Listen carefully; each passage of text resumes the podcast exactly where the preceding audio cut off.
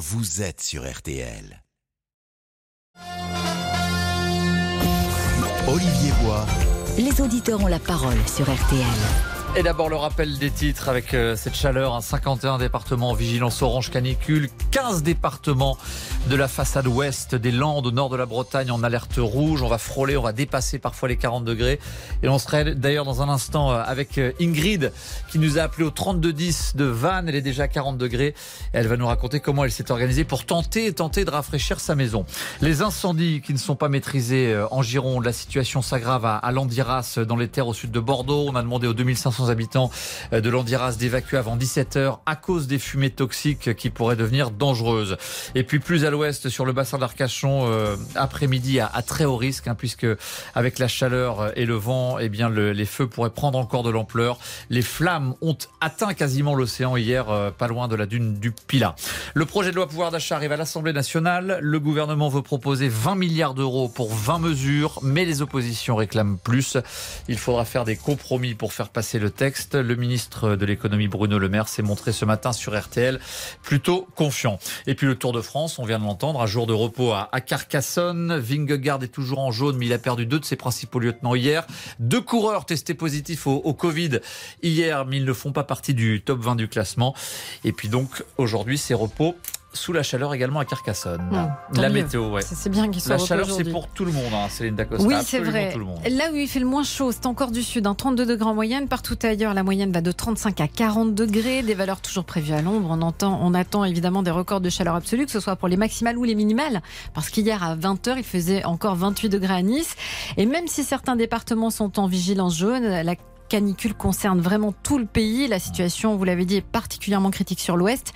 Côté ciel, c'est du bleu, du soleil et des vents soutenus des plaines toulousaines aux côtes atlantiques. On aura peut-être euh, quelques nuages avec un coup de tonnerre sur les Alpes-Maritimes en toute fin de journée. Et alors, ça se calme ensuite On voit le bout du tunnel quand même à partir de quand? De, ce soir, de demain? Demain, la canicule va se déplacer vers l'est du pays. Ce sera beaucoup plus respirable sur la façade ouest avec des nuages d'un seul, hein. d'un seul coup. Quelques averses, voire un orage sur la Bretagne. Les températures, ouais. euh, si on dit d'un seul coup, c'est qu'elles vont chuter assez oui. brutalement par endroits. On passera de 40 degrés à Brest à 23 ah oui. demain après-midi. La chaleur, elle sera encore bien présente pour les autres. Mais là aussi, on retrouvera un, un air plus respirable mercredi. Ça sera après le passage d'une perturbation parfois orageuse. Et, et cette perturbation, bah, elle passera dans la nuit de mardi à mercredi. De 43 à 20 degrés. Euh... 43 à 23 pour, euh, pour Brest pour, demain. Pour demain, dès demain matin. Dès demain, dès, ah, demain après-midi. Ça, c'est pour les maximales. Ouais, c'est ça. Alors voilà qui va faire plaisir à Ingrid euh, qui nous a appelé au 3210. Bonjour Ingrid. Jusqu'à 14h30. Les auditeurs ont la parole sur RTL. Pardon Ingrid, j'avais oublié la petite promo météo. Je vous salue Ingrid. Vous nous appelez de Vannes, c'est ça hein? Vous nous oui, avez appelé bonjour. 3210. ça vous fait rire au moins déjà. Bah oui. On a pris la promo dans, la, dans les dents, comme on dit. Alors vous avez entendu Céline Dacosta qui nous a dit demain, donc on, on, on retourne à 23 degrés dans, dans vos régions de, de la Bretagne. J'imagine que vous l'attendez avec impatience là. Alors euh, sur le Finistère, je crois, mais moi je regarde bien. Apparemment, on a risque avez... d'orage demain ah, matin, oui. mais on reste à 30 degrés dès demain matin. Ah, vous allez attendre encore un petit peu comme, comme nous oui. ici à, à, Paris. Ce Je sera d'abord le Finistère, d'accord. Alors Ingrid, vous nous avez appelé parce que vous, vous nous dites là, à l'heure où on parle, il fait, euh, je vois sur ma petite fiche, littéralement 40 degrés à, à l'ombre, ça devient déjà insupportable. Là. Ouais, là ça y est, c'est passé aux 40 degrés à l'ombre euh, sur ma terrasse sous le parasol et aux 43 en plein soleil, euh, puisque je suis plein sud. Plein sud, vous êtes dans une maison? En appartement. En appartement, vous avez une terrasse donc sur votre appartement. Ouais. Et du coup, alors comment vous avez fait? Vous vivez dans le noir depuis euh, ce matin? Quelle a été votre organisation, disons, pour tenter de, de rafraîchir un, au maximum? Alors pas pas depuis ce matin parce que moi les grosses chaleurs je suis honnêtement pas fan. Au-delà de 26 27 déjà je trouve qu'il fait chaud. Mais je, en fait j'ouvre très tôt euh, en écoutant les petits matins d'RTL ouais. et euh, j'aère de très bonne heure. Après je vais à la plage euh, me baigner comme elle est à 5 minutes. À quelle heure vous allez y aller? Euh, J'y vais vers 6h15, 6h30. Ah, tout à l'heure, oui, en fin, en fin, fin Non, le matin. Ah, le non, matin. le matin, pardon. Ah oui, le matin. J'aère en écoutant les petits matins d'RTL. Ouais, voilà. je file à la plage et euh, après, je rentre, je ferme tout sauf euh, ben, ma baie vitrée parce que je travaille chez moi, donc, euh, mais je mets un parasol devant. Et par contre, ben, j'ai des petites astuces si ça peut intéresser certaines personnes. Allez-y, oui c'est, euh, bah, vous voyez les petits sacs congélateurs, les sacs plastiques. Oui. Dedans, je mets euh, des petits foulards euh, très fins, ou même voir des t-shirts très fins que je mets au congélateur. Oui. Et comme ça, quand il fait très chaud, on sort le vêtement, du coup, il n'est pas mouillé grâce au sac. On le pose sur la nuque, sur les épaules, ou alors si c'est un t-shirt, on l'enfile et c'est tout frais, ça fait du bien. Et alors pour la nuit, c'est un vrai bonheur. Ça peut marcher en le posant sur le ventilateur, je crois aussi, quand on met un, un, vêtement très euh, très glacé, ça peut diffuser un peu de frais. Voilà, ça diffuse de l'air, mais ça dure moins longtemps que si on l'a directement sur soi, en fait. Donc, euh, mais ça, ça marche bien, et puis bah, ça coûte pas grand-chose. Et, franchement, c'est un super remède. Et vous nous avez dit que votre journée euh, commençait très tôt. Encore une fois, c'est vraiment en, mode canicule ou vous, vous l'été, vous aimez vous lever tôt comme ça pour aller vous baigner ou c'est vraiment votre organisation là de, du moment là? En fait, c'est euh, bah non, c'est une organisation un peu euh, cause Covid, on va dire, à cause du télétravail où euh, j'ai choisi mon organisation et du coup, comme on se baigne tous les jours de l'année avec un petit groupe d'amis, donc on y va encore plus tôt là, mais on y va aussi l'hiver. Mais là, on en profite bien le matin pour pouvoir aller prendre l'air à la fraîche dans l'eau, qui est quand même déjà à 21 dans le golfe, puisqu'on a quand même notre ah. petit microclimat en plus. Donc 21, c'est on se baigne facilement à 21. Ah oui, bah oui, mais même même l'hiver, on se baigne. Donc euh, là, à 21, faudrait être difficile pour ne pas se baigner. Ingrid, alors vous, vous, avez, vous êtes au, top des, des, petites astuces pour, pour rafraîchir. Mais euh, par exemple, moi, je suis nantais. J'avais l'impression que je suis moins sensibilisé que les gens du Sud, euh, habitués à fermer ses volets, à fermer ses fenêtres, moins habitués à gérer les grosses chaleurs. Est-ce que vous avez cette impression-là? Parce que dans nos départements, donc Loire-Atlantique jusqu'au Nord-Bretagne, on n'est pas habitué à vivre sous 38, 40 degrés, même l'été, quoi. Non, je suis d'accord, mais après ça, par contre, ça fait 15 ans que je travaille dans l'électricité, donc on a, j'ai l'habitude de conseiller euh, plein de gens sur comment faire des économies d'énergie quand il fait très chaud ou quand il fait très froid, justement. Donc en donnant, au lieu de mettre la clim à fond, bah justement, fermez les fenêtres, mettez euh, des bouteilles au frais pour euh, devant un ventilateur ou enfin fermez les volets et ouvrez très tôt le matin, mais fermez vos volets juste derrière. donc, mais c'est vrai qu'on n'a pas, on n'est on pas habitué à ces, à ces températures-là. Effectivement, euh, au-dessus de la Loire, on va dire, c'est excessivement rare qu'on ait qu'on atteigne ces, ces, pics de température. Mais moi, je suis pas habituée. Je vous dis, j'aime pas ça. Hein. Ingrid, on, vous restez avec nous. On va faire une petite euh, pause et on va vous retrouver dans un instant. On demandera d'ailleurs euh, question piège à Céline Dacosta. Quand est-ce que ça va rafraîchir chez vous? Comme ça, vous aurez une, une réponse, précise. À tout de suite, Ingrid, sur RTL. Jusqu'à 13h30, les auditeurs ont la parole avec Olivier Bois. Les auditeurs ont la parole sur RTL. Avec Olivier Bois. Et à 13h10, on va retrouver euh, Ingrid qui est restée avec nous. Ingrid, on le rappelle, donc vous habitez à, Vannes. Vous êtes en appartement, vous avez une terrasse, vous êtes levé à 6h15 ce matin pour aller vous baigner. Vous avez rafraîchi votre appartement comme vous pouviez. Et là, vous, vous attendez que ça passe, là? Qu'est-ce que vous faites? Ah, bah c'était ça. Enfin, je me suis même levée à l'heure, à 4h30 euh, pour le début des petits matins, justement, pour commencer à aérer avant d'aller me baigner.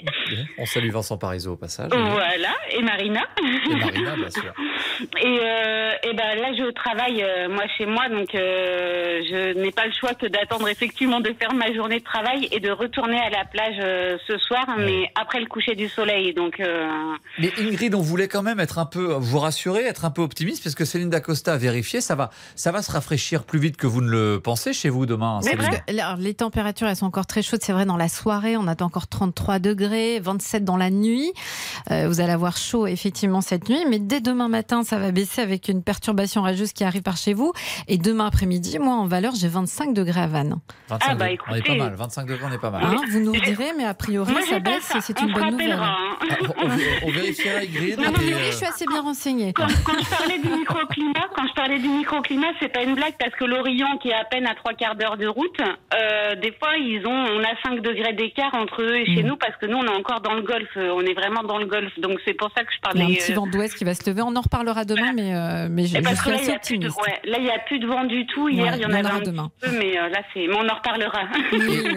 Ingrid, je voulais vous demander dans le journal de midi et demi, tout à l'heure, on avait euh, Odile Pouget, qui est la spécialiste santé ici à RTL, euh, qui expliquait que le, quand on approche des 40 degrés, l'organisme faiblit, y compris quand on est très en forme, comme c'est votre cas.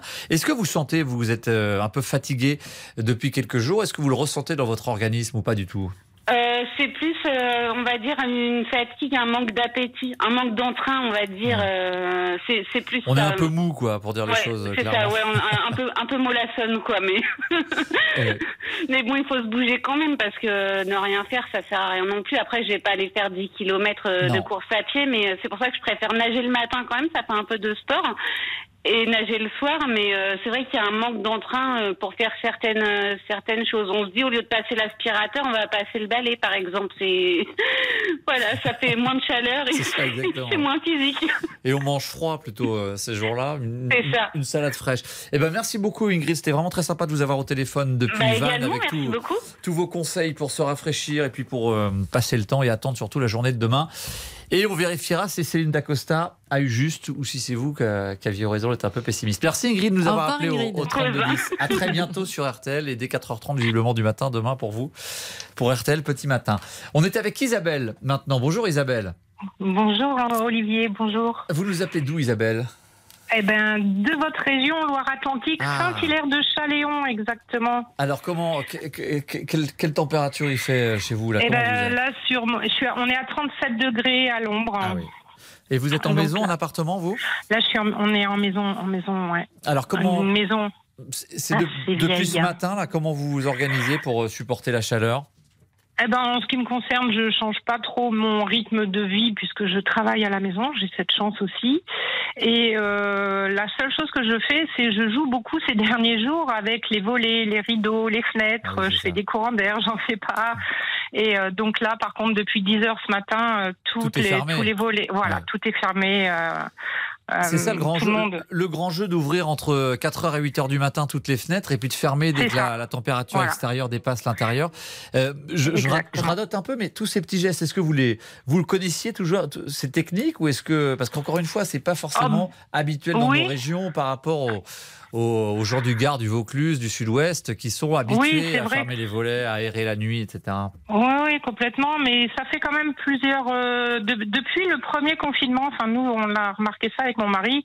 Depuis le premier confinement, euh, en mars, euh, déjà, ça va faire trois ans. C'était mars 2019, 2020, 2020. il a commencé à faire très très chaud et en fait, je pense que c'est un réflexe naturel de, de s'isoler. Autant on s'isole du froid l'hiver, on ferme tout, et ben là on fait l'inverse pour euh, pour le pour le chaud quoi. donc euh, c'est ce que je fais. Donc vous vous êtes en vous êtes en famille, comment vous supportez euh, effectivement Vous avez je sais pas si vous avez des enfants, si vous regardez plus particulièrement vos enfants ou, les aînés. Non non je n'ai bah, mes, mes enfants sont grands donc non ils sont plus à la maison donc je suis avec mon, mon mari mais par contre je, je, je travaille à la maison je suis donc maître nageur. Et euh, je, je, donne des cours, je suis auto-entrepreneur, je donne des cours à la maison. J'ai la chance d'avoir une piscine. Ah, j'allais vous demander comment on peut être maître nageur à la maison. Eh ben voilà, vous avez tout compris. Et donc là, j'accueille ma clientèle euh, à la maison et je, je suis dans l'eau avec eux. Ils sont ah, mais vous avez une piscine Vous nous avez pas dit que vous n'avez pas dit que vous aviez une piscine. Mais oui, j'ai une piscine. Et donc du coup, euh, ben voilà, les, les, enfants, les adultes qui ont réservé avec moi, ben je les accompagne pendant 40 45 minutes dans l'eau avec avec moi.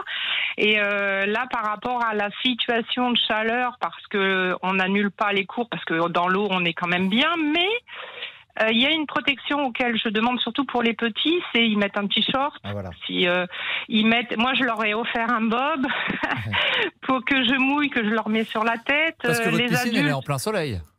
Elle est en plein soleil. J'ai un abri, mais là, il fait tellement chaud que je suis obligée de découvrir. Hein. Donc, euh, je joue aussi avec beaucoup les parasols pour faire de l'ombre sur le bassin, tout autour du bassin. Mais est-ce que vous allez, accueillir des, vous allez accueillir des, euh, comment dirais-je, des petits cet après-midi ou vous avez dû annuler euh, certains cours Ah non, non, là, tout à l'heure, à, tout à l'heure, à 11h, j'ai eu un petit de, de 4 ans qui est venu faire son cours. là, j'ai des, j'ai une adulte qui arrive et j'ai deux enfants de 6 et 7 ans. Donc, non, non, au contraire, ils attendent ça avec impatience.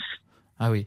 Et euh, c'est ça. Et vous attendez-vous euh, avec impatience que ça baisse aussi euh... Ah, Céline Dacosta est plus là, mais je ne sais, pas à quel moment ça va baisser. Mais en tout cas, la journée de demain va commencer à se, à se rafraîchir. Vous en avez marre pour parler euh, clairement là bah, Écoutez, je suis pas forcément mal lotie. Hein. Il y a pire que moi. Donc moi, c'est vrai que le fait d'être dans l'eau et de travailler dans l'eau, je ne ressens pas euh, la même chose que, que des gens qui sont en voiture toute la journée ou comme euh, ou, ou, dans des endroits où il n'y a pas la clim parce que malheureusement même si on fait attention à ce qu'on appelle euh, voilà à, à, la planète et autres à l'heure actuelle les clims marchent beaucoup. Donc si les gens n'ont pas de, de, de, ventilo de clim ou de choses comme ça ben moi je suis bien dans l'eau en fait.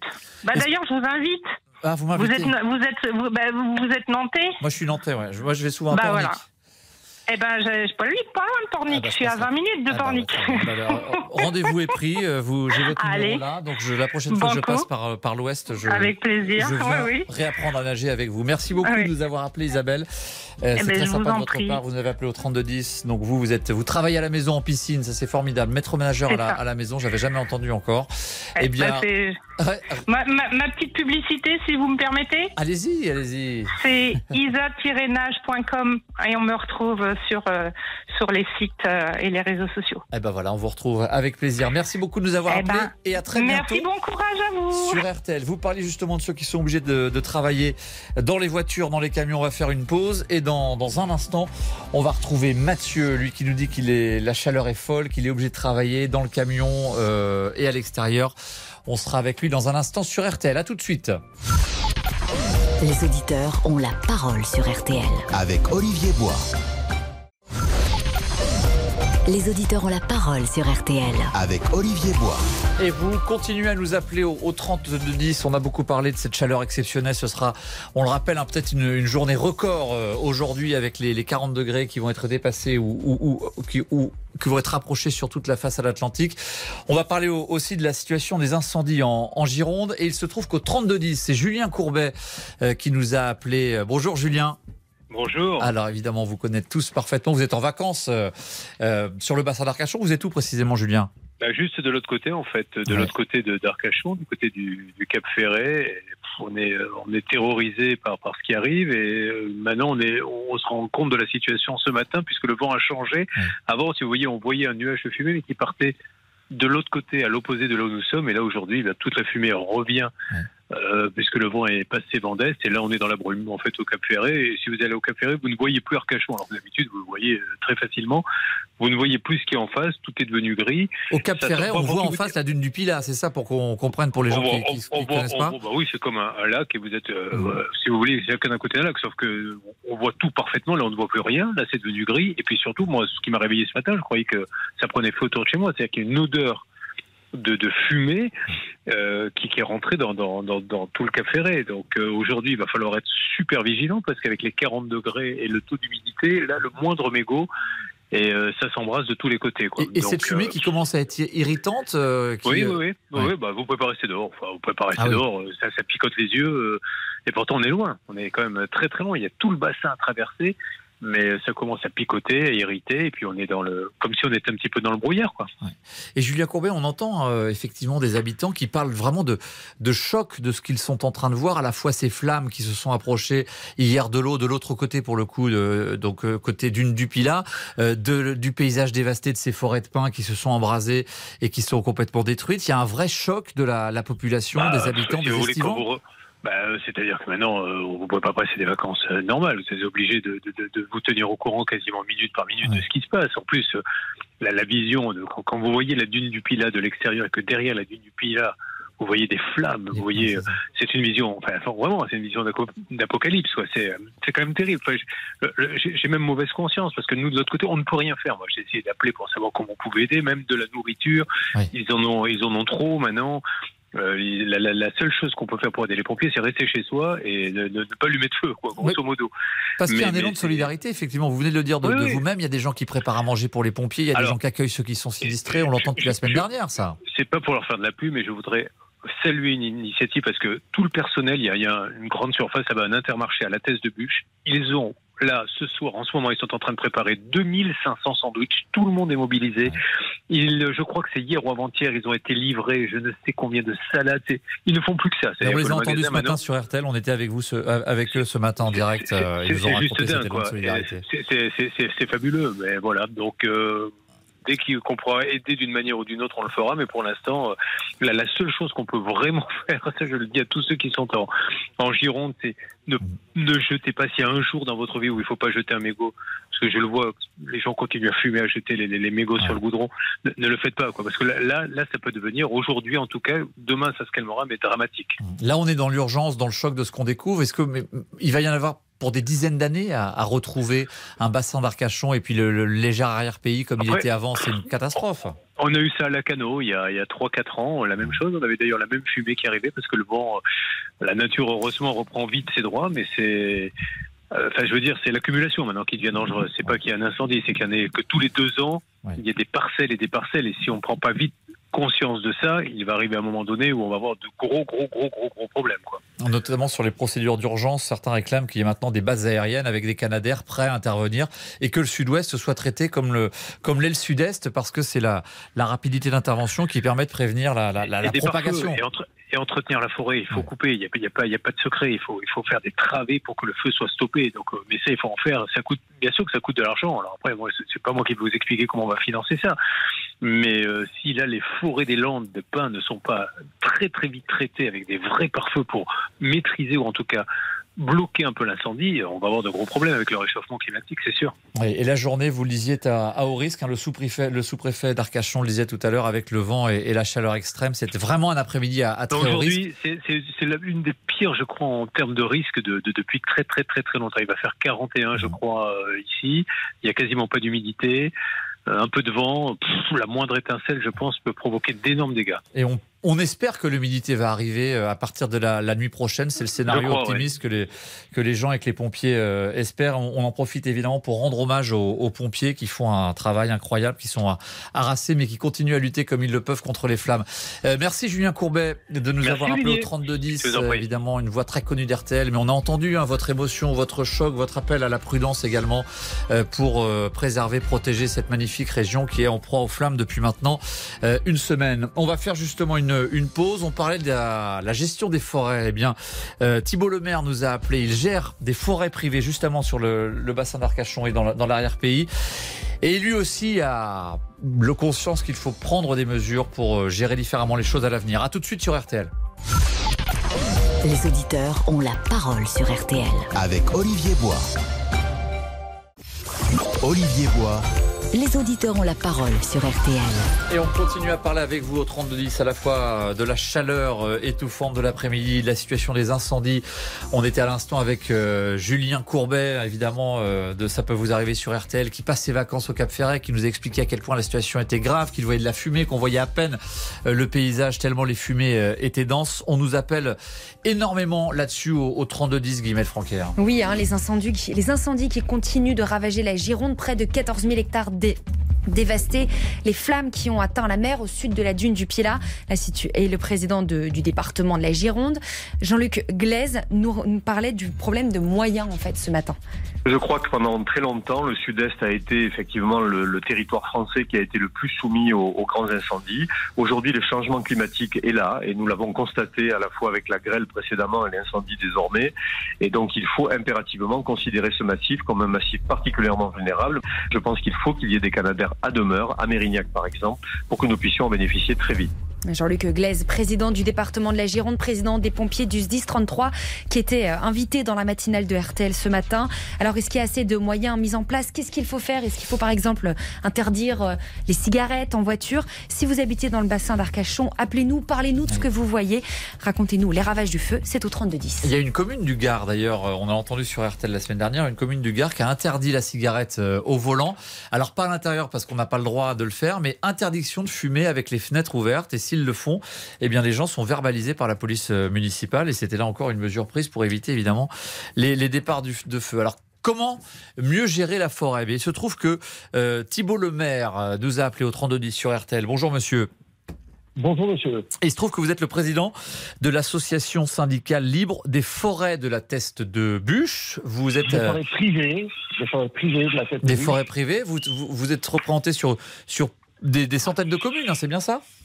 Non, uniquement sur la forêt de la Teste. Ah, sur la forêt de la Teste, pardon. Et ce qui est euh, ce qui est déjà le principal, comme c'est elle qui brûle et que euh, 3750 hectares qui appartiennent à, des membres de notre euh, association euh, ont vu leur forêt en quatre jours disparaître. Et alors, on, l'évoquait, je ne sais pas si vous avez entendu, mais vous connaissez bien sûr Julien Courbet, qui est animateur sur RTL. On a commencé à, et qui passe ses vacances au Cap Ferret, on a commencé à évoquer le, le, changement de modèle pour gérer ces forêts euh, du sud-ouest, euh, avec un modèle comme le sud-est à la fois avec des Canadaires en alerte et un vrai changement de politique et, un vrai changement sur la gestion de la forêt. Euh, vous êtes d'accord avec ça? Alors, bien évidemment, je suis arrivé il y a cinq ans sur le bassin d'Arcachon et j'ai commencé à travailler et redynamiser le, le, moral des propriétaires et on a commencé par faire une obligation que l'État avait imposée dans toutes les forêts de France, c'est implanter des plans simples de gestion qui permettent sur une période de 10 à 15 ans à euh, gérer l'espace sur lequel porte ce plan simple de gestion. Euh, et dans ce cadre-là, on a beaucoup travaillé avec le CRPF euh, à Bordeaux, avec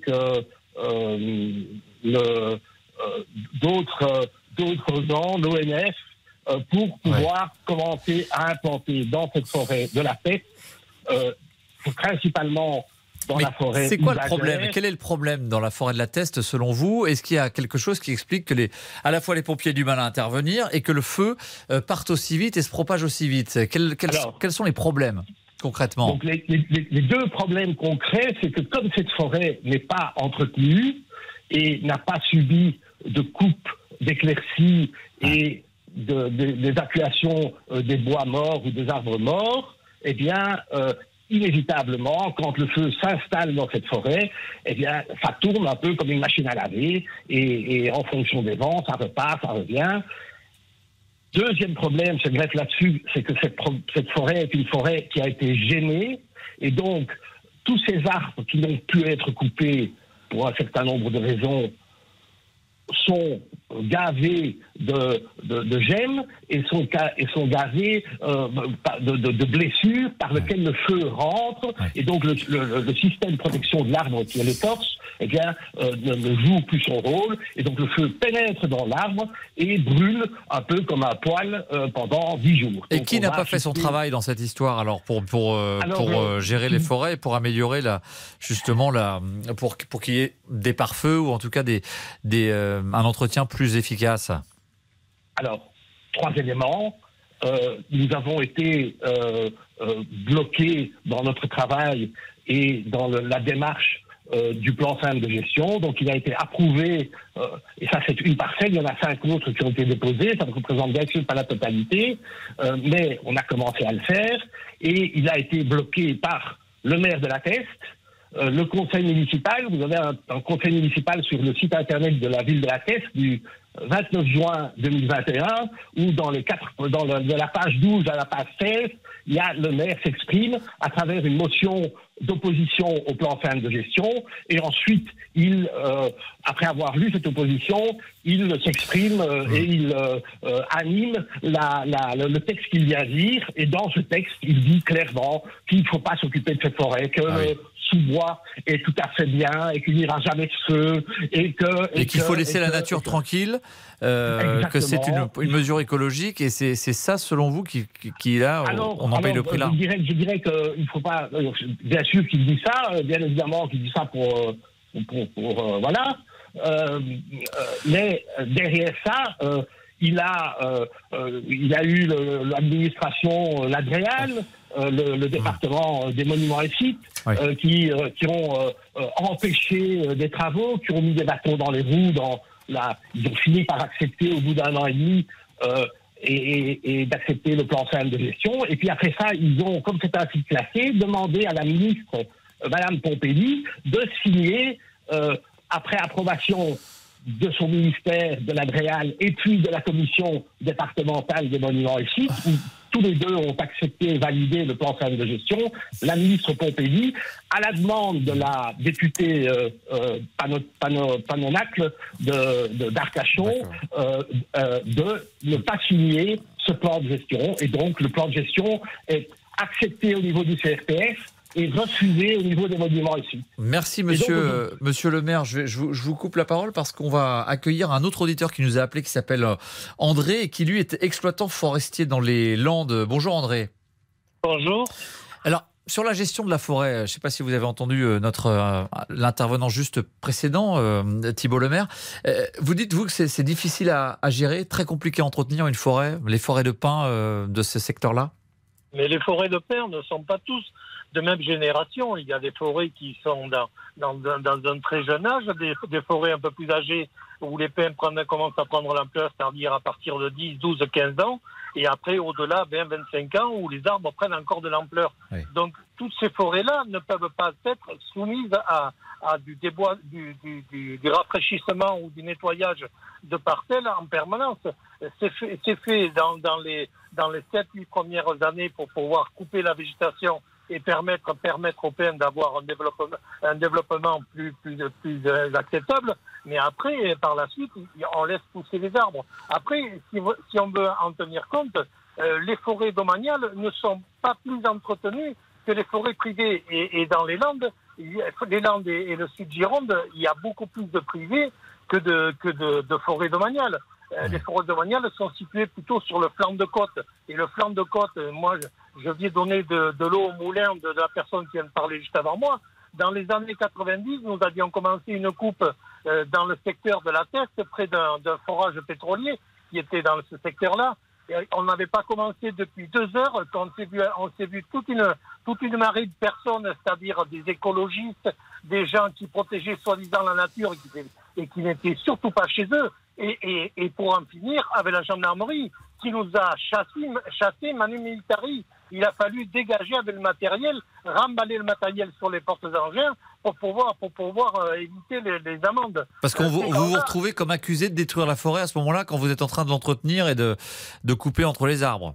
La forêt, c'est une culture, c'est comme le maïs. Le maïs, on le ramasse tous les ans. La forêt, tous les 45-50 ans, il faut la couper parce que sinon elle va dépérir et quand elle dépérit, elle s'assèche et, rien n'est tel pour déclencher les incendies. Le moindre orage et un orage sec où il n'y a pas d'eau, ça va déclencher un incendie qui va prendre des ampleurs comme en ce moment-ci. En plus, là, je suis en train de voir. Vous êtes dans les Landes, vous avez déjà connu des, incendies de forêt dans la forêt où vous travaillez?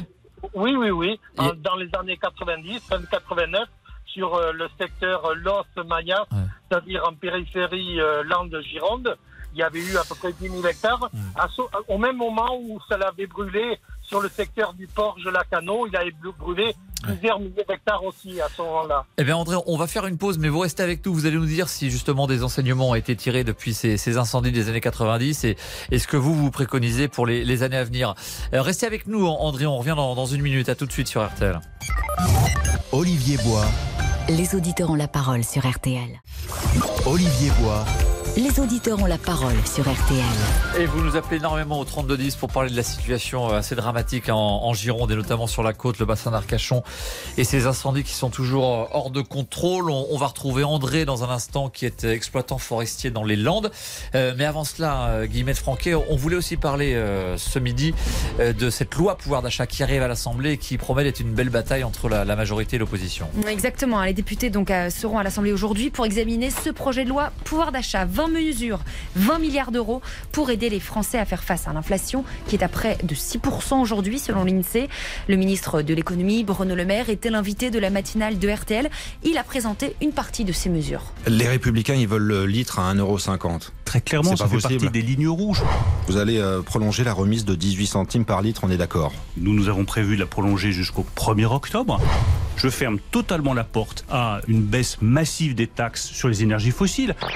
Voilà tout ce dont ils vont devoir négocier. Bruno Le Maire au micro de Stéphane Carpentier. Alors vous, que pensez-vous de ces mesures? Est-ce qu'il aurait, est qu'il aurait fallu plafonner le prix de l'essence, par exemple? Quel coup de pouce, selon vous, serait une bonne idée pour accompagner ces Français avec l'inflation galopante? Appelez-nous au 3210 pour réagir. Oui, jusqu'à maintenant, Bruno Le Maire, il est toujours sur cette proposition d'avoir un chèque carburant pour les gros rouleurs, pour ceux qui sont obligés d'aller au travail, mais donc pas question de plafonner à 1,50€ le litre d'essence. Venez nous dire au 3210 si ces mesures annoncées ou proposées par le gouvernement sont suffisantes selon vous pour, encaisser le choc de l'inflation qui est très important depuis plusieurs mois maintenant. On en parle dans un instant, mais euh, d'abord on va retrouver André. André, je rappelle, vous nous avez appelé au 3210, vous êtes exploitant agricole, vous dans les Landes, hein, vous n'êtes pas touché par les incendies euh, actuels, euh, heureusement pour, pour vous, mais le département l'a connu dans les années précédentes. J'ai envie de vous demander, face à ce, cette, dévastation, 10 000 hectares, je crois que c'est 5 000 hectares euh, à la teste de bûche, ça met combien de temps à se ressourcer, à se reformer après de tels dégâts? Mais il faut laisser le temps. Le temps d'exploiter les bois qui ont, qui ont été euh, calcinés, ça va, ça va prendre peut-être 7-8 euh, mois, une, voire une année, parce qu'on ne peut pas les laisser très longtemps comme ça debout. les exploiter, ça veut dire les, les, les couper, les, les, les emporter ah, Oui, il va falloir les exploiter, les exploiter le plus rapidement possible pour éviter en plus que, que viennent se greffer là-dedans tout un tas de parasites, des, des colites, des colites et puis ainsi, ainsi de suite. Donc, il faut déjà exploiter ces voies, laisser reposer un petit peu les terrains et après, les, les, les, grosses sociétés qui sont qui sont spécialisés dans le reboisement vont faire leur travail. D'ici d'ici 5-6 ans, on se retrouve déjà avec des, des, des plans de, de, de maritime qui seront déjà bien avancés sur la forêt. Euh, dans les Landes, nous ne sommes pas comme dans, dans le secteur de la Provence ou des Alpes-Maritimes. C'est beaucoup moins accidenté. C'est la, la, la, terre est plus, plus agréable pour, le, pour les, les pains maritimes. Visiblement, il y a plus d'eau, donc donc on enlève les arbres morts, on laisse reposer la terre, on replante euh, une forêt de pins et dans 5-6 ans, on, retrouve une situation euh, quasi équivalente avec des, arbres jeunes. Voilà, la, la, nature va reprendre ses droits assez rapidement ici dans les Landes. Ce n'est pas, ce n'est pas les, sols rocailleux, les rocailleux que nous avons, je vous dis, dans, dans, le, dans le midi de la France. Donc euh, c'est arrivé d'autres fois et en 49 il y a eu les grands incendies à la limite de la Gironde aussi, non loin de la Teste d'ailleurs, et euh, qui avait où il y a eu beaucoup de morts mais euh, la, la, forêt, elle, se cicatrise relativement rapidement et, ici. Et quand on va donc replanter des arbres, quelles erreurs il faudra éviter? On, commençait à en parler tout à l'heure avec vous. Maintenant qu'on a cette expérience très douloureuse, qu'on dit qu'il y avait effectivement une, une forêt, enfin certains disent qu'il y a eu un manque d'entretien qui explique la, la puissance de propagation du feu et surtout la difficulté d'intervention des pompiers. Qu'est-ce qu'il faut éviter comme erreur pour que cela ne se reproduise pas? Ou limiter les, risques en tout cas. Les erreurs, c'est d'avoir d'avoir un droit de surveillance beaucoup plus important sur toutes les pistes et pare-feux qui, qui sont euh, qui sont euh, qui desservent toutes toutes les parcelles euh, boisées. Donc à l'entrée des à l'entrée des pistes et des, de, de, ces pistes ou pare-feu, on met des barrières et les nous dans les années 90, on avait exploité sur la sur la côte dans les forêts ONF, nous avions des macarons sur les véhicules que nous délivraient les gardes ONF. Si si tout véhicule qui était pris dans sur les pistes n'ayant pas ce macaron était verbalisé. Ah. Et, on appelait la gendarmerie. Maintenant, tout le monde n'importe qui se promène dans la forêt. Et il y a ah. des gens qui sont dans bonnes intentions, mais il y en a qui le sont, la preuve, avec de moins bonnes intentions. Donc, euh, tout le monde ne peut pas pénétrer la forêt. La forêt, c'est un, c'est un, c'est un lieu fragile. Et celui, qui ne la connaît pas, eh bien, il la regarde du bord de route et il va pas y mettre ses pieds dedans pour faire n'importe quoi. Des gens, où on voit bien des gens qui allument un barbecue au bord d'une piste à midi parce qu'ils se sont trouvés là à l'heure du repas. Ça c'est pas, il faut, il faut respecter. C'est pas, c'est, c'est du travail. Il y, a, il y a des gens qui, et ça, vous le remarquez au quotidien, des, des gestes d'imprudence? Je veux dire, c'est, votre quotidien quand vous êtes dans, dans, ces forêts que vous connaissez si bien, vous le voyez de, Mais la de vos yeux? dernière, moi, j'étais sur des parcelles, j'étais en train, de, avec le matériel de mon fils, en train de, de sortir de la, du bois, et, et j'ai vu des gens avec une chaleur pas possible. Nous, dans le matériel, on souffre pas énormément. Euh, c'est climatisé, je vous garantis qu'on n'est pas plus malheureux que quelqu'un qui est dans un bureau. Mais euh, les gens, ils venaient là sur les pistes se balader. Bon, certains promènent un chien ou un autre animal, et, et, d'autres qui vont faire un footing. Mais, mais ils vont autour d'un stade de sport faire un footing. En ce moment-ci, ils vont pas dans les forêts où c'est très sec, où il peut arriver n'importe quoi. Ces gens-là, s'il y a un incendie qui se déclare pour une raison ou une autre, ils vont faire comment pour s'échapper? Ils pourront pas s'échapper. Ils pourront pas s'échapper. Alors donc que la forêt soit soit destinée aux propriétaires et aux forestiers, aux professionnels, aux gens qui, qui la connaissent et qui la maîtrisent bien, pas aux gens qui ne connaissent pas, les touristes, les, les, les, les gens que nous voyons ici avec certaines idées qui sont qui sont euh, qui ont tout contre contre les gens de la campagne. Je c'est, c'est pas leur place, c'est pas leur place. La preuve c'est que votre votre précédent auditeur nous disait bien qu'ils avaient du mal eux à faire des exploitations sur la région de la Teste. Et ça, nous, on connaît bien. Ça vous est déjà arrivé, personnellement. Ah, merci beaucoup, André, de nous avoir appelé au, au 3210 pour votre témoignage éclairé, vous qui êtes euh, exploitant forestier dans les, dans les Landes. On, on, on accueille maintenant Françoise euh, au 3210. Bonjour, Françoise. Oui, pardon, bonjour. Vous, euh, habitez sur le bassin, c'est ça, vous hein? C'est ça, j'habite sur le bassin, mais que dire, que dire derrière euh, Julien Courbet? Il a tout dit. C'est exactement par ça que j'allais, je, voulais commencer. J'ai été, on a tous été saisis par le témoignage de, Julien Courbet parce que hum, hum, c'est, hum. c'est, euh, on entend ces témoignages on se souvient mardi dernier quand les campeurs ont été évacués, il y avait comme un, sentiment de choc. On se dit ah, ils vont peut-être avoir deux jours de vacances gâchées. Et alors une semaine ah. plus tard, on se rend compte de l'ampleur que, que ce, cet incendie a pris et on n'en est plus du tout là, quoi. On n'en est plus du tout là, c'est anxiogène, on a, on a peur. Ce matin, on s'est réveillé vers 6 heures du matin euh, avec une odeur âcre et, euh, et du, du brouillard, du brouillard partout, et puis et puis des puis des cendres, des cendres. Enfin, ah pas des pluies de cendres, j'exagérerais, mais si quand même. Mais qui se déposent quand même sur les vêtements, sur la peau. Tout à fait, tout à fait. J'ai voulu boire mon café de, dehors à 8 heures, c'était c'était pas possible quoi. Au bout de 5 minutes, euh, il y en avait. Et puis ça, le soleil est orangé. Euh, ça fait peur, ça fait très peur. C'est on, on a l'impression d'être dans un film euh, euh, d'anticipation de, de, film catastrophe. Voilà, et alors euh, je suis rentrée, je suis rentrée du Pays Basque, j'étais en vacances sur le Pays Basque, je suis rentrée, on voit un bain d'eau de fumée à peu près à hauteur, pour ceux qui connaissent, de Belin-Bélier, sur l'autoroute. C'est loin, à plusieurs dizaines de kilomètres alors ah ben je pense, je pense qu'à vol d'oiseau, ça doit être bien une, petite trentaine, oui. Donc à une trentaine de kilomètres, quand on arrive par le sud du Pays Basque, on commence à voir le, paysage de fumée. Après, c'est en même temps là euh, c'est parallèle à, l'autre feu euh, de l'Andiras, quoi. Donc euh, on ne sait pas lequel des deux rejoigne l'autre, mais ça fait très très très peur. Et plus on avançait sur le bassin, alors là c'est apocalyptique. Et je vous dis à 6 heures ce matin, et le vent le vent a tourné.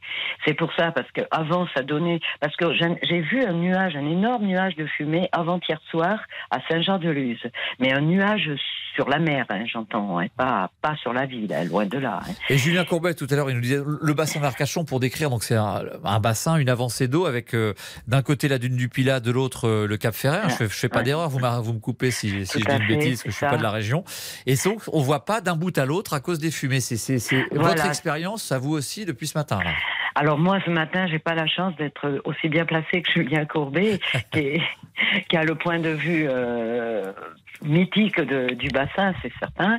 Mais euh, oui, on mais on voit bien sûr qu'on ne voit plus rien ce matin. Ça fait très très peur. Ça, ça a tourné. Les vents sont au sud, euh, sud, sud-est, je suppose, et, et tout a rabat, ça s'est rabattu, quoi. Ça a tout rabattu sur. Et alors par contre, je voudrais revenir, on est toujours en train de parler des, mégots, les mégots, les mégots. Mais les mégots, alors euh, bon, euh, je suis fumeuse, au grand jamais de ma vie, je ne jetterai un, un mégot par la fenêtre. C'est, mais même en ce moment, mais pas que en ce moment, c'est inadmissible Mais il y a plein d'autres choses. Voyez, ce matin, mon voisin, à 9h du matin, il était en train de passer son rotofil dans une, pour couper trois pissenlits dans sa pelouse et qui faisait un vol de poussière. Et vous voyez bien que vous vous, dites, euh, moi évidemment je suis responsable avec ma cigarette, mais que quand on prend une décision, on, prend pas ou une loi, on fait pas la loi pour ceux qui la respectent naturellement, c'est pour ceux qui euh, commettent des gestes d'imprudence. Mais oui, je sais bien que ça coule tellement dans le sens. Mais il y a tellement de choses à faire, à dire. Les, les, gens veulent, veulent continuer à vivre euh, normalement et on n'est plus dans une situation normale. C'est ce que je pense aussi. Passer la tondeuse ce matin. Non, c'était pas, pas l'urgence du jour, probablement, effectivement. Voilà, hier soir, ça ne sentait pas le, la fumée, mais par contre, oui, moi, je sentais bien les odeurs de barbecue hier soir. Mm. Donc, euh, bon. c'est pas normal. Merci, merci Françoise. On entend, euh, je suis frappé là, au, ton de votre voix, et, c'était la même chose pour Julien Courbet. On, entend un peu vraiment la, le choc, un peu qui est le vôtre, euh, tous les habitants de ce, bassin d'Arcachon. Parce qu'en plus, il y a énormément de touristes, énormément de touristes en ce moment. C'est, il y en a partout, et beaucoup partent sur la côte basque. C'est énorme. Bon, mais c'est normal. Que faire L'été, l'été euh, est de toute façon en partie gâché. Merci beaucoup euh, Françoise de nous avoir appelé. Euh, on est avec Victor. Victor, c'est celui que vous avez au 3210 qui vous accueille au, téléphone. Victor, on a beaucoup de réactions également sur les réseaux sociaux, sur ces incendies, sur la chaleur également. Et oui, Olivier, pas mal de réactions sur notre page Facebook. Les auditeurs ont la parole concernant la chaleur, mais de manière générale, les auditeurs font comme France qui nous dit ouvrir les volets à 6 h du matin pour faire un grand coup d'air frais dans la maison. De son côté, Corinne réinvente la bouillotte en mettant réfrigérateur. Elisabeth mise sur sa clim pour supporter cette vague de chaleur et Odette souhaite un bon courage à tous ceux qui travaillent en extérieur. Ils ont beaucoup de mérite. Et concernant les incendies qui ravagent les forêts landaises, Cyril pointe le réchauffement climatique, c'est une catastrophe. Je suis sidéré. Hélène nous rappelle que les forêts sont le poumon de la Terre et qu'elles nous sont bien utiles. Et quant à Mireille, elle souhaite tout simplement un bon courage à tous les soldats du feu. Oui, bon courage à tous les pompiers qui se battent d'arrache-pied depuis mardi dernier dans ces gigantesques feux euh, en Gironde. Euh, on va continuer à en parler euh, juste après la pub. Faut-il interdire la cigarette tiens, au volant? C'est une question qui revient souvent et vous vous exprimez énormément là-dessus au, au 3210. À tout de suite. Jusqu'à 14h30. Les auditeurs ont la parole sur RTL. Olivier Bois. Les auditeurs ont la parole sur RTL. Et on continue à parler de cette situation catastrophique, donc des incendies en Gironde. On est avec euh, Dominique. Euh, bonjour Dominique. Dominique, est-ce que vous êtes avec nous? Euh, Je suis, je suis là. vous êtes là. On n'avait pas branché votre micro. Pardon Dominique. Bonjour à vous. Bonjour. Vous, nous appelez d'Agen, c'est ça Voilà, c'est ça. Mais j'ai longtemps habité les Landes, donc je Ah. connais très bien le problème, je Donc connais très suivez- bien les forêts landaises. Vous suivez à distance avec, j'imagine, beaucoup d'intérêt et beaucoup de tristesse ah oui, ce qui se passe dans la, de la région. tristesse. Oui, tout Ouais. à fait. Alors, pardonnez-moi, moi j'ai bien entendu, bien sûr, avec euh, beaucoup d'attention, tous vos intervenants. Mhm. Moi, il y a deux choses que j'ai relevées principalement, à moins que vous ne vouliez qu'on parle d'autre chose. Non, dites-moi, Euh, c'est vous, vous nous appelez, Alors- vous nous parlez de ce que vous voulez, Dominique. Alors, euh, j'ai entendu Monsieur le maire, le- votre premier intervenant, euh, qui est un monsieur très poli, très courtois, très... hum, euh, Oui, qui gère des forêts privées, qui fait partie de l'association syndicale qui gère des forêts privées à J'ai la cru teste de j'ai cru comprendre, il n'osait pas le dire, mais moi je sais ce qu'il voulait dire, parce que je l'ai lu dans plusieurs médias, que euh, l'interdiction de coupe, elle vient beaucoup des mouvements écologistes. Et il faut le savoir que ce sont les écologistes qui ont demandé à ce que les coupes n'aient pas lieu. Donc aujourd'hui, on en est là. Voilà. Je ne dis pas que tout est de leur faute, mais ils ont quand même une part de responsabilité. Autre chose, j'ai entendu également euh, Daniel, votre euh, le propriétaire euh, landais justement, qui était de, qui a des, des- des- des forêts. Oui, exactement, il- qui, gère des qui est exploitant forestier dans les Landes. Tout à fait, tout à fait. Alors il a dit les les forêts domaniales, domaniales ne sont pas mieux exploitées, ne sont pas mieux entretenues. C'est faux, c'est archi faux. Moi je l'engage à venir voir. Rappelez-nous la forêts- différence entre forêt domaniale et forêt privée, on n'est pas tous au, au courant. Eh bien, alors la forêt privée, c'est privé, c'est euh, c'est la propriété euh, d'un soit d'un forestier, soit d'un agriculteur. Donc c'est sa propriété, c'est à lui de l'entretenir, c'est à lui de l'assurer. J'insiste sur ce mot assurance parce que Dieu sait que souvent ils ne sont pas assurés et après ils demandent la, la solidarité du contribuable. Donc ça c'est une chose. La forêt domaniale appartient à une collectivité locale. Donc ça peut être la mairie, ça peut être la région. Et là c'est entretenu. D'accord. On m'explique parce que c'est la même forêt. Mais seulement il y en a un qui met des moyens et l'autre qui ne met pas les moyens. Et alors, vous Voilà parliez d'André qui dit, donc lui, il gère, il gère une forêt. Il, il- il dit qu'il y a trop de monde à se promener en Ah forêt. là, il y a là, il trop de gens qui se hein. baladent. Oui, Non, voilà. non, mais parce que attendez, quand, on fait un attendez, footing, attendez. quand on fait un footing, a priori, Oh. on fait peser de risques sur personne pour, euh, Exactement. pour la Entre sécurité. parenthèses, moi, monsieur, je vais, je vais vous dire une chose. Moi, j'ai hab- habité plus de dix ans dans un petit village qui s'appelle Sabre, qui est au milieu de la forêt landaise. Moi, des pistes, j'en ai pris tous les jours pratiquement. Je n'ai jamais vu quelqu'un mettre un, un barbecue euh, en bordure de piste. Faut arrêter, faut arrêter. Alors, un- quelqu'un qui promène son chien ou qui fait un footing dans la forêt, où est le problème? Alors, on me dirait, oui, il faut pas les ramasser les champignons. Ok, d'accord, c'est la propriété privée, on ne touche pas aux champignons. Mais faire un footing, promener son chien, je vois pas où est le problème. Oui, c'est quand même un acte de liberté de- dans la nature de se, de se promener. Exactement, Mais c'est toujours exactement. l'exception, l'exception de celui qui va être imprudent. Et il suffit d'un rien On pour faire démarrer ce feu. On, on verra On les causes quand ce sera stabilisé. Mais il suffit d'une cigarette, euh, bah, euh, Exactement, jeter, à jeter une exactement. fenêtre Mm. qui peut, qui peut tout embraser. Alors vous parliez, vous parliez d'interdiction de, de fumer en voiture. Euh, pourquoi pas Pourquoi pas interdire? Mais je trouve ça dommage parce qu'on est déjà en situation d'inflation législative. Pourquoi mettre encore une loi, Oui. encore une Surtout, interdiction ça va pas être très facile à, à Bah, contrôler. Encore entendu. une fois, en l'état actuel de la loi, si je fais pas d'erreur, on peut pas interdire aux gens de fumer dans, la vo- dans leur voiture, Eh oui, propriété eh privée, oui. fenêtre Oui. fermée. Encore une fois, je prenais cet exemple de- du maire d'une commune du Gard qui, lui, interdit de fumer au volant, vous savez, avec la, la Mhm, main, la oui. fenêtre ouverte, avec la main qui sort. Effectivement, là, a, a priori, ça empiète sur l'espace public et les policiers peuvent intervenir, quoi. Bien sûr. Puis bon, aller le, trouver, le gars, aller la- l'arrêter, là, c'est- n'importe quoi. Euh, maintenant, si les, si les parents ne sont pas capables de, de comprendre qu'il ne faut pas fumer quand un enfant est dans un espace clos, à savoir la voiture, euh, vous croyez qu'on a besoin d'une loi pour ça? Moi, je suis pas, je suis pas convaincue. Mais bon, voilà, si- s'il faut passer par là, il faudra passer par là. hein. En même temps, c'est ce, que j'ai déjà dit. euh, ce qui est bien dommage, c'est que dans les voitures récentes, il n'y a plus de cendrier. C'est ça. Et à l'instant, je, à l'instant, il y a une dépêche AFP qui vient de, tomber pendant qu'on parlait. Évacuation préventive de 5000 personnes d'un quartier de la Teste de Bûche. On parlait de la, oh la journée de tous les dangers. Eh bien ça, ça, oh se confirme parce que mm, mm. cet après-midi, avec la chaleur et les vents, on craint que les incendies prennent encore de l'ampleur. 5000 nouvelles personnes évacuées d'un quartier de la Teste de Bûche. C'est épouvantable. J'ai une amie qui avait prévu d'aller d'aller à, Arcachon, pas à Arcachon, à Biscarros, passer ses vacances là tout début août. Euh, on, je l'ai vu au téléphone hier, elle envisage d'aller ailleurs, hein, parce que c'est pas possible. En plus, il y a vraiment, il y a vraiment un euh, choc de la population ah, euh, depuis une semaine que ces incendies prennent de l'ampleur, qu'ils sont incontrôlables et, on ne sait pas quand est-ce que ça va s'arrêter. Merci beaucoup de nous avoir appelé, Françoise. On va faire une courte pause et dans un instant, il sera 14h sur RTL. Ce sera l'heure de retrouver Alexandre de Saint-Aignan pour un point complet sur l'actualité. À tout de suite sur RTL. Jusqu'à 13h30, les auditeurs ont la parole. Avec Olivier Bois. Il est 14h sur RTL. Et on vous retrouve Alexandre de Saint-Aignan pour un nouveau flash. bonjour. bonjour Olivier. Sur le, sur le fond des incendies en Gironde, des nouvelles évacuations sont en cours euh, près de la côte. Le vent tourne et le feu se rapproche désormais de la teste de bûche. Le quartier des Miclos est en train d'être évacué. Évacuation euh, préventive, nous dit euh, la préfecture. Ça représente 5000 personnes. Le feu qui progresse également sur un deuxième front du côté de l'Andiras cette fois-ci où les habitants ont également reçu l'ordre de quitter leur maison pour prêter main forte aux pompiers. Un petit groupe de 5 cinq agriculteurs du Lot-et-Garonne sont venus sur leur tracteur. Entièrement normal, on est là, on entretient le paysage tout le long de l'année et aujourd'hui il faut le préserver donc on est là et on va essayer de le préserver au maximum. On a des tracteurs, des cinernes, on est autonome, on pompe de l'eau, on va sur le, front, pas le, pas le front de feu mais à l'arrière du feu, on arrose tous les bas-côtés pour éviter que le feu revienne sur les parties non brûlées. de temps en temps, on alimente les camions directement les camions de pompiers. Et quand ils ont besoin d'eau, on les alimente directement. C'est une grande chaîne de solidarité en fait. Malheureusement, euh, comme je disais avec les collègues tout à l'heure, c'est pas forcément une, bonne expérience, mais euh, c'est quand même une expérience à vivre parce qu'on voit qu'il y a un grand élan de générosité entre les agriculteurs, les pompiers, les riverains qui, et puis tous les gens à côté qu'on ne voit pas, mais qui portent à manger et qui sont là. Quoi. Et on a besoin d'eux aussi. Quoi. Merci messieurs, bon courage. Voilà, merci. Voilà pour ces propos recueillis par Denis Grandjou pour RTL.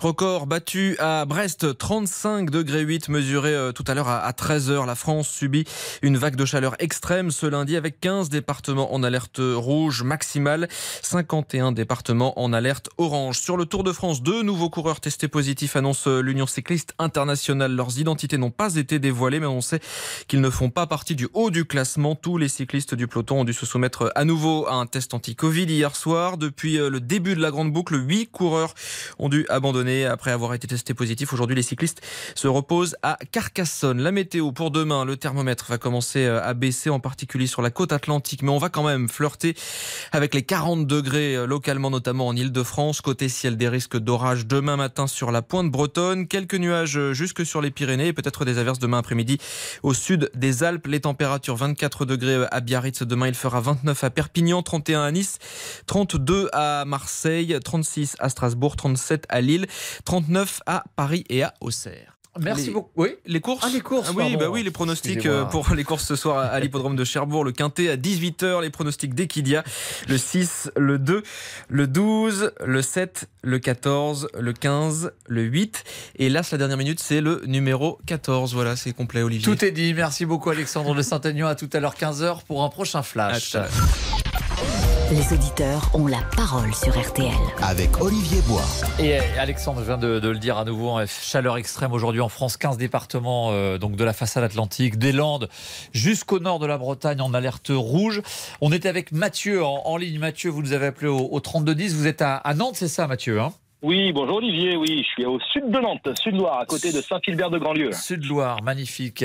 Et alors, d'abord, Dites-nous là, euh, autour de vous, vous êtes où? Vous êtes dehors Vous êtes chez vous Vous travaillez? Quelle température ah bah, il fait là? Alors là, du coup, je suis stationné là pour vous avoir au téléphone. Je suis à Saint-Bilsilbert. Je partais faire un dépannage. Moi, je travaille. Je, fais de, je suis dans les jeux de café, donc euh, flipper, baby-foot, tout ça. Ah, et là, je dois aller faire un dépannage de flipper chez un client qui reste au frais chez lui et qui veut jouer à son flipper. Du coup, donc, faut que j'aille le sauver. Ah oui. Et vous avez beaucoup de kilomètres à faire ou euh Non, je suis à côté. Non, c'est à Saint-Philbert. Je suis tout juste à côté. Moi, je suis à Saint-Colomban exactement. Et là, je fais un dépannage à Saint-Philbert. Donc, c'est tout proche. Ça se touche. Et finalement, vous êtes bien dans la voiture, en fait, là. Ah là, le fourgon. Je suis content de vous parler dans le fourgon parce que là, le thermomètre, il affiche 46 dehors. Combien? Là, il affiche 46. Ah oui, 46 au soleil, quoi. Ouais, au soleil, au plein soleil. J'avais le thermomètre à la maison sur la terrasse à l'ombre, il était à 40. Vous étiez déjà à 40 degrés à l'ombre chez vous tout à l'heure à la, mi-journée voilà, tout à fait, ouais. Qu'est-ce que vous ressentez, vous? On, a beaucoup dit, que, on a parlé d'ailleurs entre 13h et 14h, que oh, c'est pas des régions où on est forcément habitué à un tel niveau de chaleur. Euh, est-ce que vous voyez vraiment une différence aujourd'hui là? Est-ce que c'est accablant? Oh, Il fait chaud, après, moi, bon, on fait avec, hein, on n'a pas le choix, mais oh, j'ai l'impression qu'il n'y a pas grand monde dehors. Là, ce matin, il y avait un petit peu de bouchon sur le périph'. Là, j'étais dans le euh, par, par là-bas, il y avait quand même du monde, mais dehors, j'ai pas l'impression que ça se balade beaucoup, sinon, à pied. Mais euh, ouais, nous, on n'est pas habitué à voir ça, quoi. Moi, la chaleur, c'est vrai que je la supporte pas terrible non plus. Hein, on va dire que j'ai pas le gabarit pour la chaleur, mais euh, mais bon, bah on travaille, on fait avec, mais voilà. Moi, c'est vrai que ouais, dois déplacer des, des, grosses machines. Voilà, ce matin, j'avais des jeux à récupérer, des choses comme ça. Donc avec un diable, une machine de 140 kg dessus. Euh, ah oui, vous faites un, travail physique quand même, ouais. Ouais, c'est ça, ouais, ça fait un petit coup de fer. Et puis après, un petit peu de travail à l'atelier. Vous êtes 30 là dans l'atelier tout à l'heure. D'accord. Donc pareil, à travailler sur des machines avec le fer à souder allumé à côté, voilà, pour faire un peu d'électronique et tout ça. Mais euh, vous avez hésité à annuler la journée de boulot? Vous aviez peut-être pas le choix d'ailleurs, mais ah bah non, non, bah non, moi je suis à mon compte. Hein. Non, non, moi je suis ah à bah mon compte, donc j'avais le, voilà, le programme qui était fait pour aujourd'hui. Donc non, non, j'y vais. Donc là, bon, ça va. C'est vrai que je suis peu de temps dehors à chaque fois. Voilà, je suis dehors le temps de, de charger dans le fourgon. Sinon, bah, je suis à l'intérieur. Donc ça sera la surprise. Avec un peu de chance, le monsieur chez qui je vais aura la climatisation. C'est ça. Sait-on jamais? Oui, elle permet de passer à 47 là au soleil. Hein, ça monte. Est-ce que vous avez, vous chez vous, euh, mis en place un, un, procédé ce matin, ouvert les fenêtres tôt pour laisser rentrer le frais, pour euh, ensuite fermer tout? Est-ce que vous faites attention à ça? Ah bah, tout à fait. Là, pour le coup, d'habitude, je fais pas trop parce que bon, c'est voilà, on fait avec. Mais ouais, cette nuit, tout est resté grand ouvert. Voilà, j'ai de la chance d'être en maison à la campagne, euh, donc euh, toutes les fenêtres, tout est resté grand ouvert à la maison. Et ce matin, j'ai attendu qu'il fasse aussi chaud dehors que dedans pour tout fermer des volets. Quoi. Oui, parce que la différence, c'est quand on sait que ça va se rafraîchir le soir, on, laisse faire en se disant c'est ce, soir il y aura de l'air, on rafraîchira. Mais là, si si on rafraîchit pas ce matin, c'est fichu pour ce soir et jusqu'à demain, il y aura pas, il y aura pas, euh, il y aura pas forcément beaucoup d'air, quoi. Bah ouais, c'est ça. Ouais. Ce matin, du coup, j'ai fermé, je crois qu'il faisait 25 degrés. C'est pas descendu en dessous. Et là, c'est monté à 28. Ça bouge pas trop. Donc, euh, si ça reste comme ça, ça fait une différence ouais, de quasiment 15 degrés avec l'extérieur. Donc, euh, on est plutôt pas mal, quoi. Et vous disiez, dans les rues, il y a moins de monde, là. Euh, on sent que c'est une journée quand même particulière? Ouais, j'ai vu un peu moins de monde. Après, j'ai pas été en pleine ville, mais ouais, j'ai été sur Saint-Sébastien-sur-Loire, donc une ville qui est voilà proche de Nantes, assez grosse. Il y avait pas grand monde, il y avait pas beaucoup de voitures stationnées là, dans le centre-ville. Merci Mathieu, merci de nous avoir appelé de, de, Nantes. Bon courage pour l'après-midi de boulot. Bon courage, euh, bah, pas dans la voiture puisque c'est le moment le plus agréable de la journée. Et on espère que votre prochain client, c'est ça, aura en tout cas un peu de fraîcheur chez lui. Bonne journée à vous. Merci encore de nous avoir appelé au, au 3210. On va faire une petite pause. On va, on va changer de sujet pour le coup. On va parler pouvoir d'achat. C'est une, une après-midi importante à l'Assemblée nationale puisque le gouvernement arrive avec son projet de loi pouvoir d'achat. Les oppositions réclament plus d'efforts. On va faire le point sur les, les mesures proposées. On sera avec euh, Philippe notamment au téléphone. A tout de suite sur RTL. Les auditeurs ont la parole sur RTL. Avec Olivier Bois. Les auditeurs ont la parole sur RTL. Avec Olivier Bois. Et dans un instant, on parle euh, donc du, projet de loi pouvoir d'achat. Faut-il limiter le prix de l'essence à 1,50€ comme le réclament les Républicains? Le gouvernement ne veut pas en entendre parler et pour le moment propose juste cette, euh, ce chèque carburant pour les gros rouleurs. On en parle dans un instant. Mais Guillemette, on va faire un petit point dans 10 minutes sur les, les jobs d'été, là, là, encore cette saison, les jobs d'étudiants. Exactement. Alors on en a tous fait, un hein, job d'été quand on était ado, étudiant, jeune pro même parfois, saisonnier, bref, pour gagner un peu de sous pendant les grandes vacances, comme serveur. Est-ce que vous avez des questions en rapport Là, il nous manque un serveur. c'est ce que je me suis dit. Donc j'ai appelé quelqu'un pour le remplacer. Vous savez découper euh, une sole, un loup? Un loup? C'est comme la sole et le loup, c'est un poisson. Le loup, c'est un poisson. Euh, exactement, bien vu Olivier. C'est un extrait euh, ah du sens de la fête. Le serveur, euh, pas super terrible pendant un mariage. Il va pas faire la saison complète. non, non, lui, il va pas rester. donc serveur, mais aussi pourquoi pas mono en colonie de vacances. Est-ce que vous avez des questions en rapport avec la colo? Trois semaines, c'est lundi. J'ai pas ma valise. Est-ce que je peux changer de chambre? Ça, c'est les jours heureux, évidemment. Ah, moniteur en colonie de vacances. Parfois, ça pique, mais aussi maraîcher, animateur, viticulteur. Alors, vous, quel job d'été vous avez fait? Quelles leçons vous en avez tirées pour l'avenir? Ça vous a permis euh, de grandir, de comprendre le milieu du travail, de vous amuser aussi, tout simplement. De gagner un peu d'argent. Et de gagner un peu d'argent. Et de payer ses vacances après. Et de payer les vacances après, exactement. Donc, euh, appelez-nous, racontez-nous vos souvenirs ou vos projets pour cet été. Et c'est bien sûr au 3210. Eh bien, merci beaucoup, Guillemette Franquet. Justement, bah, on va parler d'argent, de pouvoir d'achat, de gagner ou de tenter de gagner sa vie correctement. C'est le, projet de loi pouvoir d'achat qui arrive à, l'Assemblée. Donc on le rappelle, c'est 20 milliards d'euros euh, pour 20 mesures telles que proposées en tout cas à l'heure qu'il est par le gouvernement. Donc il veut par exemple euh, prolonger le blocage euh, des prix de l'énergie, du gaz et de l'électricité, qui va proposer un chèque carburant pour les gros rouleurs, donc pour ceux qui ont besoin de leur voiture pour aller circuler. Et l'opposition voudrait, notamment des républicains, voudrait carrément lui bloquer le, prix du carburant à 1,50€. Alors qu'est-ce que vous en pensez? Vous nous appelez au 3210 et notamment Jean-Louis euh, qui est avec nous en ligne. Bonjour Jean-Louis. Oui, bonjour Olivier et bonjour aux standardistes. Ah, merci de vous accueillir tout à l'heure au, téléphone. Qu'est-ce que vous pensez, vous, de ce débat, vous? Bah, disons que je pense que dans son ensemble, euh, ce plan est, bon, est, appréciable. Hein. Mais moi, j'ai des mesures immédiates et à moyen terme. Alors moi, je pense que dans l'immédiat, il faudrait taxer les grands profits au-dessus de 7 millions d'euros de bénéfices après impôts et investissements. Ensuite, il faudrait vérifier les entreprises qui ont profité de la crise, parce qu'il y en a, notamment les grands distributeurs. Et moi, je pense qu'il faudrait plafonner le prix du carburant à 1,90 euro.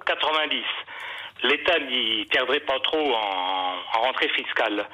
Pour le chèque, euh, le chèque carburant, c'est très bien, mais ça va être une usine à gaz. Comment vérifier que tous les gens ont besoin de leur véhicule Et par exemple, quelqu'un qui va pratiquer le covoiturage, ceux qui sont dans la voiture, ils vont dire qu'ils prennent leur voiture.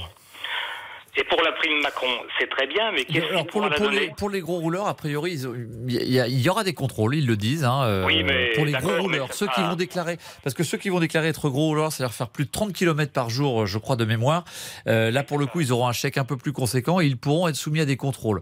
Oui, mais enfin, je pense que ça va être assez aléatoire. Hein. Mais euh, oui, c'est ce que c'est ce que beaucoup ah, pensent aussi que ça va être compliqué à contrôler. Et il y a à lancer pour les salariés, c'est relancer l'intéressement et, le, la participation faut le faire tout de suite. Ça, ça, ça, serait moins, comment dirais-je, moins, moins douloureux pour les entreprises que de donner immédiatement le chèque Macron. Mais on ne peut pas les forcer à le faire, l'entreprise. C'est ah pas, pas, un hein. levier direct euh, géré par l'État. Mais voilà. Et moi, pour mes solutions à, moyen terme, moi, je pense qu'il faudrait d'abord réduire la voilure. Vous savez, en France, il y a ce qu'on appelle les strates administratives.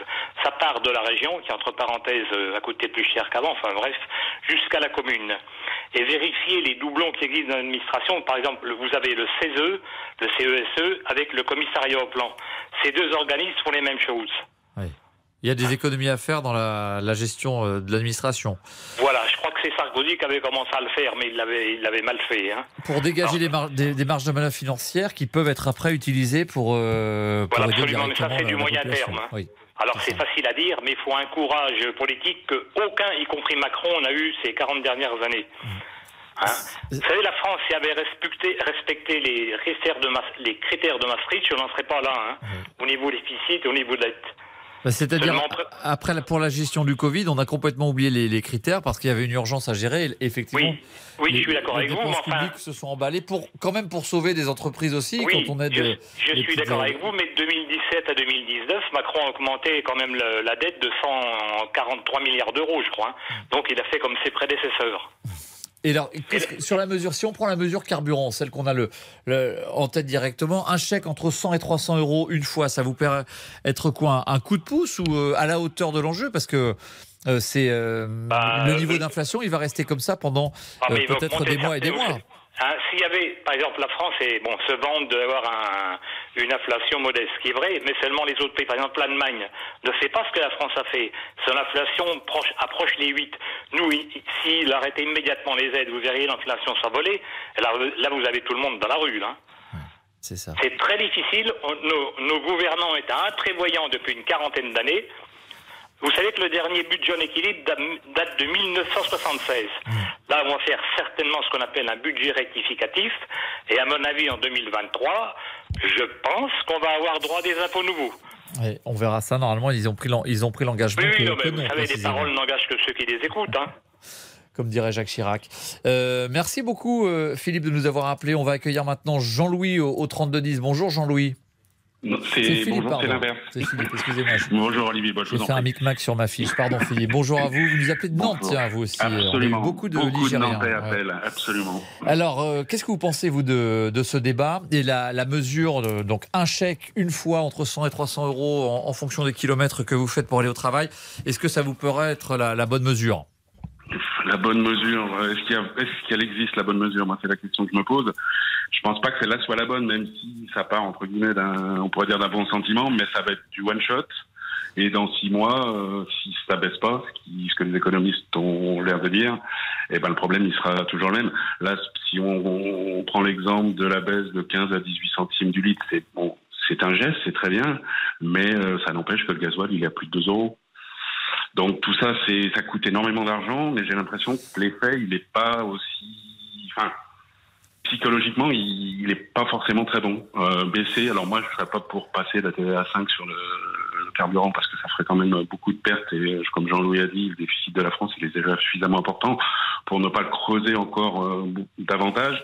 Mais je sais pas, une TVA à 15% pour les carburants, même si c'est du provisoire, enfin, pour que ça soit plus étalé dans le temps euh, qu'un un chèque. Je vous dis, sur le moment, ça va faire plaisir.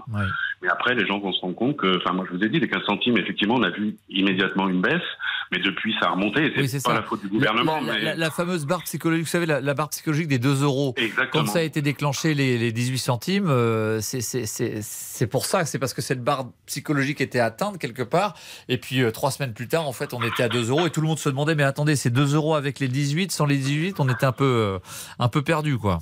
C'est tout à fait ça. Moi, je passe tous les matins devant une station-service qui n'est pas chère à Nantes et je vois effectivement la fluctuation. Alors, ça a baissé un peu, c'est descendu à 1,80 et quelques. Là, ça remonte à, on est, doit être à 1,19, 22, je crois, 1,92, pardon, ce matin. On est monté à 2,10. Enfin, on voit que ça change et là, c'est pas la faute, entre guillemets, du gouvernement. L'aide, elle est là. Et euh, encore une fois, ça rend service, c'est toujours ça de moi, mais moi, je si je prends mon exemple, un plein, je faisais à peu près 65, 65 euh, euros de plein. Aujourd'hui, c'est 90 euros. Bon, c'est sensible. Alors moi, j'ai trouvé pour détendre un peu l'atmosphère, parce que ce que je disais à, Olivier, là, c'est un peu entre les incendies, l'inflation, etc. C'est pas très gai. Euh, moi, j'ai arrêté de fumer il y a un an, et l'inflation, bah, je la sens pas. C'est ça, exactement. j'ai presque 450 euros par mois. Alors, je vais bah, pas demander à tout le monde. Je sais pas combien vous étiez, mais un paquet par jour, ça un paquet, plus d'un paquet et demi. Ah oui, ça, fait, bah, ça fait 15 euros par jour d'économiser, effectivement. Exactement. Donc, euh, c'est un bon moyen de de régler l'inflation. Ça, c'est sûr. Avis aux fumeurs, c'est que ça compense le prix de l'essence. Et, et partant de canicule, et c'est bon pour la santé. Hein. Il fait plus chaud en plus, donc euh, ça, ah, réchauffe de fumer. Donc là, tout et c'est bon pour la ah santé. vous avez raison.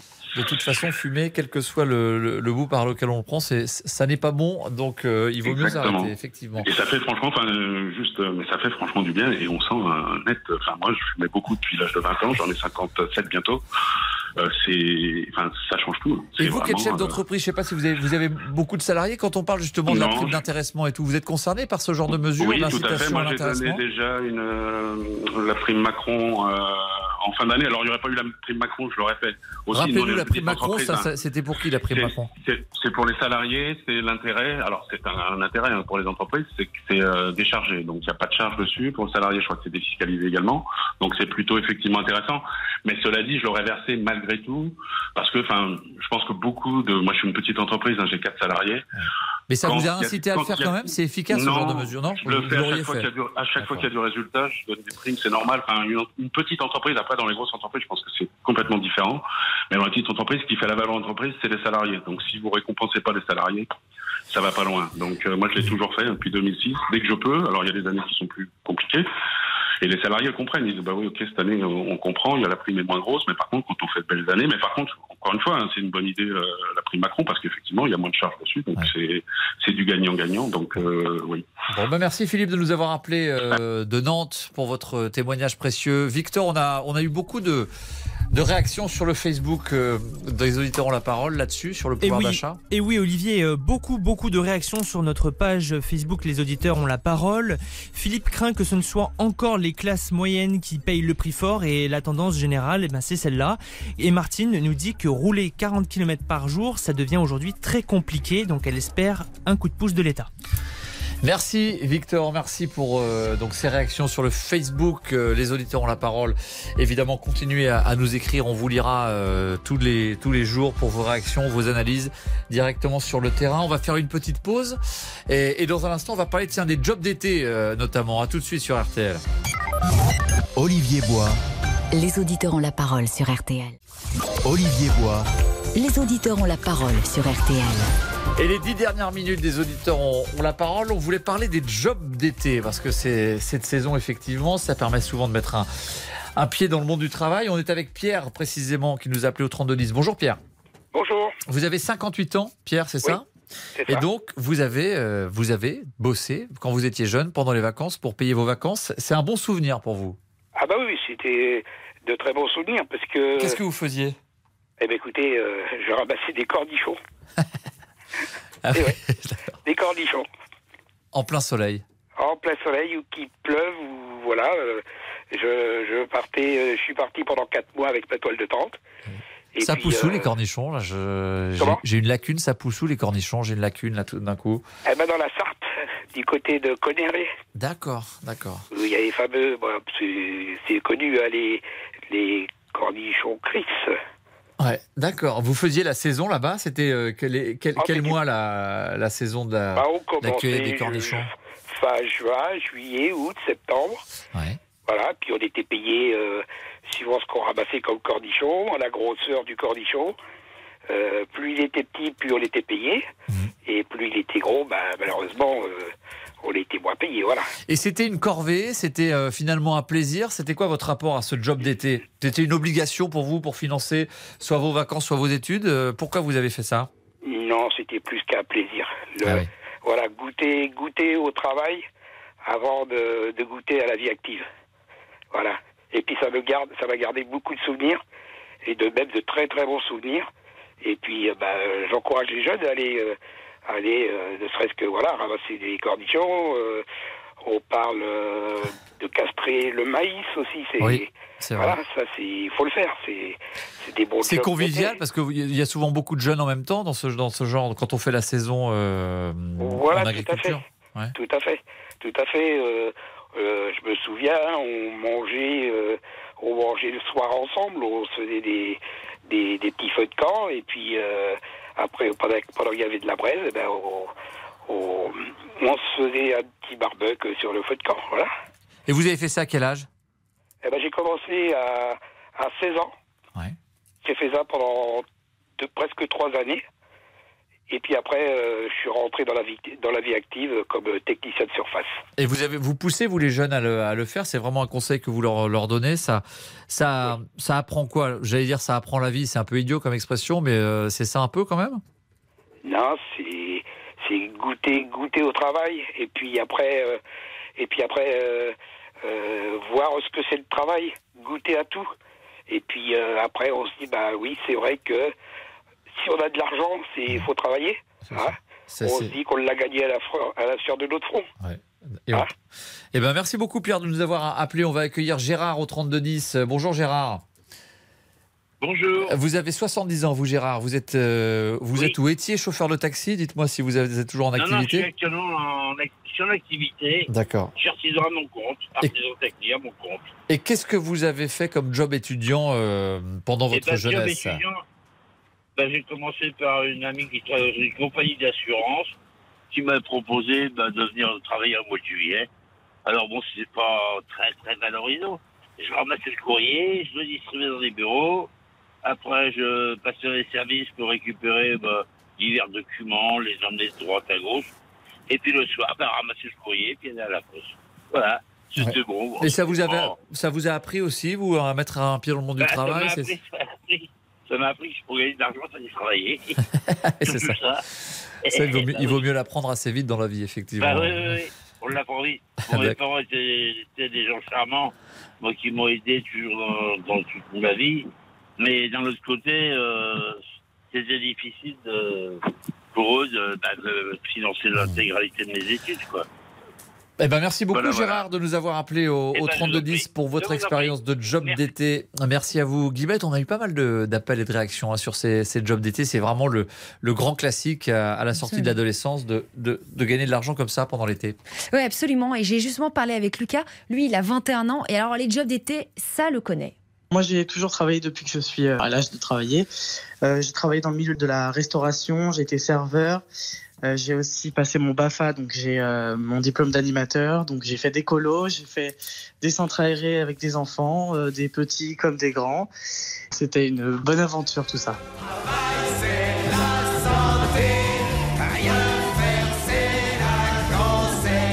Bon, alors en entre serveur et modo. Lui, ce qu'il préfère, bien sûr, c'est s'occuper des enfants. Merci maman, merci. C'est Pierre Ferret, qu'est-ce qu'il me raconte Henri Salvador, c'était avant. J'ai pas, j'ai pas osé répondre, je n'en étais pas sûre. Ah, si, si, vous auriez pu. on nous met à l'aise. C'est vraiment comme à la maison.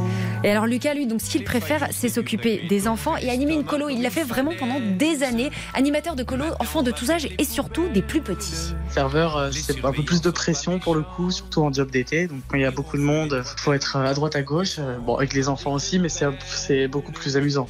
J'ai facilement le contact euh, aussi avec les enfants. J'aime bien les enfants et, et eux aussi, je pense. Bon alors, on va pas se mentir, il y a quand même des avantages à s'occuper des tout petits. Il en profite un peu aussi. Tout dépend de l'âge des enfants, mais moi je m'occupais surtout des petits, donc euh, il y avait le temps de la sieste, ce qui permettait de se reposer, eux et moi surtout, Oui. parce que euh, à la fin ça demande beaucoup d'énergie.